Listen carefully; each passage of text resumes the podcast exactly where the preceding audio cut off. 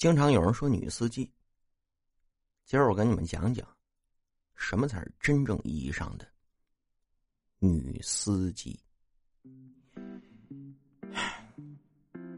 说的不是别人，我媳妇儿。哎，讲真啊，一开始她也并不是说就是想学车，也并不是说呢，她就有多么的与世无争或者云淡风轻的高逼格。就完全，因为有这么一回啊，他在那个六米多宽的沿江大道，一个人骑电瓶车，真是一个人，路上空无一人呐，就他自己。这种情况下，他骑着电瓶车，愣能撞上桥墩子，鼓着瘦像老儿一样的脑袋，让他罕见的有了一次自知之明，觉得自己不适合开车。本来事儿过去就过去了，吃一堑长一智，这辈子与车无缘了。但是就在几年前，这个事情发生了一个转折。转折点是，我有个小舅子，开车技术溜的一逼啊。小舅子通过关系弄到一个教练资格证，上我家借钱来了，说想买辆教练车。那天我媳妇儿两眼。万丈光芒啊！破天荒的，我们结婚这么多年没炒过菜。那天，第一次亲自下厨炒了几个菜。席间愉快的达成了协议，借钱可以，但是要教会他开车。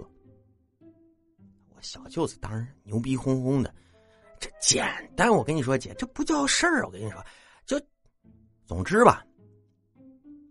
媳妇儿后来就报名了，结果呢，一学就是两年，那倒车杆子撞断了无数根屡考不过。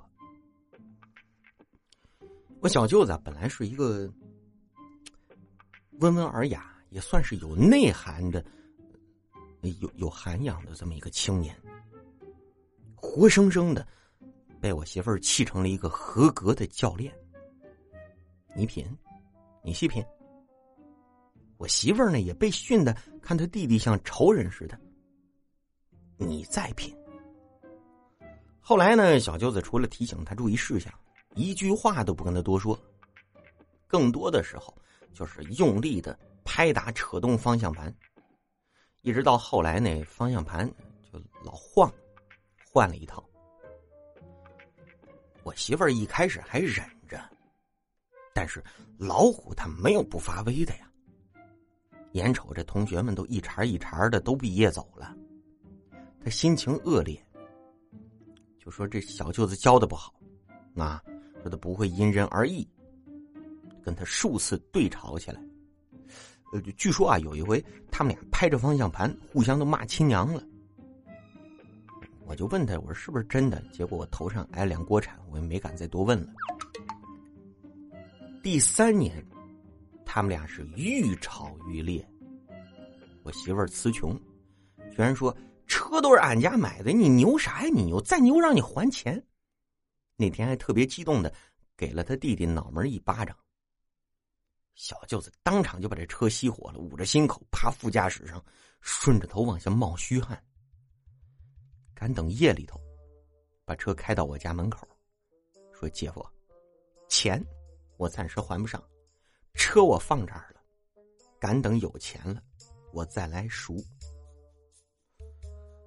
唉，我没辙呀，买两条中华，一瓶茅台，上丈人家跟小舅子赔不是，丈母娘弄俩菜，舅子还不愿要呢，哭着说：“姐夫啊，这些年我终于知道你心有多大了，你娶这样的货，你都咋过来的？”然后就隶属我媳妇儿的不是，听得我呀，哎呀，给我恨的呀，把那瓶茅台都咕嘟光了。丈母娘一看不对呀，再这么聊下去，这要离婚了。把小舅子又揍了一顿，这事儿算完了。啊，当然这一切都是瞒着我媳妇儿干的。本来以为呢，可以化干戈为玉帛呢，没想到的是，才没过几天，我小舅子住院了。怎么回事呢？原来啊，我媳妇儿看她弟弟这态度有缓和了，以为这是打的打老实了。第三天吵起来，又给他一巴掌。给一巴掌这倒没啥。小舅子说从小挨打，就挨他打挨的多了。深呼吸，吐气，深呼吸，吐气，把怒火压下去了。关键是，就是跟我媳妇儿一块儿的有一个啊比较二逼的女学员，她不知道他们俩是姐弟，就寻思，嚯，教练这么好欺负呢？被我小舅子骂了之后，也给了他一巴掌。舅子当场就开始心绞痛、口吐白沫了。驾校的校长流着眼泪说：“这是建校十三年来学校第一次开来了救护车，你媳妇儿必将载入史册，名垂青史啊！”彻底算是掰了。小舅子在医院虚弱的求我说：“姐夫啊，我读书少，授受不亲的道理我还是懂的。”啊，就是教东西不能教亲人呐，麻烦你换个教练吧。说这话的时候，科二已经过了，过的那当天，我小舅子宴请所有同事领导，喝的人是不行，一群人给抬回去的。我心说就剩科三了，换就换吧。跑到驾校一说，所有教练都从空调房跑光了，就剩下我跟秃头校长两个人了。校长整整喝了两壶水才开口。他说：“我都十年没教学员了，但是为了本校的声誉，这次我亲自出马。要是不行，建议去买个驾照算了。学校愿意把学费都退给你，聊表心意。”校长怎么教的？媳妇儿没跟我说，就知道一直考到年底，每回考试我风萧萧兮送媳妇儿，都有一种。壮士一去兮不复还的悲壮感，就总是肯定他考不过，而且我每回都能猜中。到了年底了，最后一次考试，我说媳妇儿你别考了，你心里的苦我理解，驾校也同意了，说退咱们学费，而且多赔五百块钱精神损失费，咱们要不咱们就买个证算了。一向坚持要证明给弟弟看的媳妇儿，那天眼光也是灰暗的，倒头就睡，什么也没说。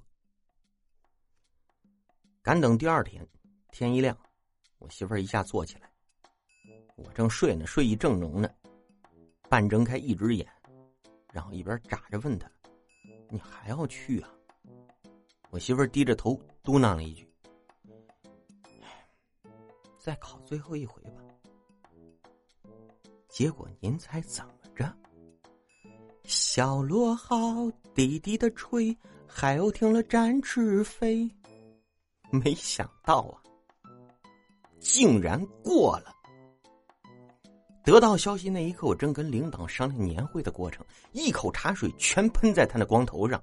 我拽了一把纸，呼他脑门上揉了几把，说了一句：“我有大事，我先走了。”管你妈的！什么年会呢？我风驰电掣的开着车就上了驾校了。嚯，你们都不知道，整个驾校都轰动了，学员都围上来庆贺。小舅子跟别人击掌，手都快击脱臼了。据说啊，就我他亲爹去世都没流过眼泪的校长，那天又哭了。几个教练把他抬起来，抛上空中。太胖了，抛起来没接住。不过幸好肉多，滚两滚也没什么大碍。媳妇儿激动的打了三年来所有一起学车同学的电话，侨生大酒店摆了十一桌，百十号子人，热闹程度甚至盖过了旁边结婚的宴席。第二天早上，媳妇儿早上才吃了三碗就停了，嗯，平时都是五六碗外加点心，搓着手说想练练车。我也是早有准备的。车刚好停在小区门口，方便他直接开走。上车，发动，深呼吸，没有挂档，轰的一脚油门，车子震耳一吼，旁边过路的买菜大妈惊得一屁股坐倒在地，西葫芦、土豆子、花菜扔了一地。他慌不迭的决定爬起来大骂：“弄死他了啊！害死人了噻！”大妈是武汉人，嫁到杭州来的，一惊之下说了两种方言。我忙不迭的下车帮大妈捡东西，大妈怒气冲冲的用手一打一打的，还不让我捡。正哈腰尴尬着呢，忽然屁股被撞了一下，一个前窜，抱住正在决定大妈成老汉推车状，得亏没硬啊，不然以那个力道，这都后入了。回头一看，这二货竟然忘我的启动了车子，我赶紧绕过去打开车门，把火熄了。结婚这么多年，平时虽然也吵过架，但是都是吵着玩儿。那天我是彻底动了真火，吵了大架了。前阵子我还劝我小舅子，嫌他没有一颗包容的心，但是那天我深深的理解了他。练车取消了，媳妇儿抹着眼泪瞪着我。想想他这几年也不容易。心一软，说：“媳妇儿啊，年关要到了，咱回老家。老家农村车少啊，练好了咱再回来。老家的路况不好，我执意要陪着他练车。尼玛，不是忘了换挡狂轰油门，就是转弯不看后视镜，管他后面有人没人，一头就甩过来了。大冬天的，生生把一大哥连人带电动车逼进河里。”至于搞不清档位熄火啊，还有这个后雨刷一直在甩啊，莫名其妙的收了后视镜啊，还有这左转硬打右转向灯啊，这他妈都是常事儿了。那几天吵架吵到肝疼，幸好我爸有养肝利胆片，没事五一把往嘴里一塞，倒是也撑过去了。这货说就是因为我在旁边打乱了他的思路，让我滚下去，他自己慢慢开。不由分说，把我推下车。我看着他开着喝醉酒一样的车子，慢慢的走了，喊了一声：“那个宽的板那是刹车，开一会儿就回来呀。”他滴了滴喇叭，表示知道了，继续开。看看也还行，就回家去了。半小时后，他打来电话，掉沟里了，找几个人来抬一下。我叫了六个小伙子，拿着扁担、撬杠，匆匆赶到。尼玛，车子就剩俩后轱辘在沟外了。后来请了吊车过来。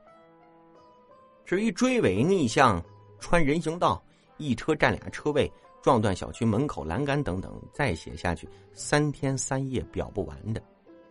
后来坐他开的车，我都会拿一个大铁棍子，站在后排座位中间，看见不对，呐喊无效之后。伸出铁棍子就去捣他那刹车板。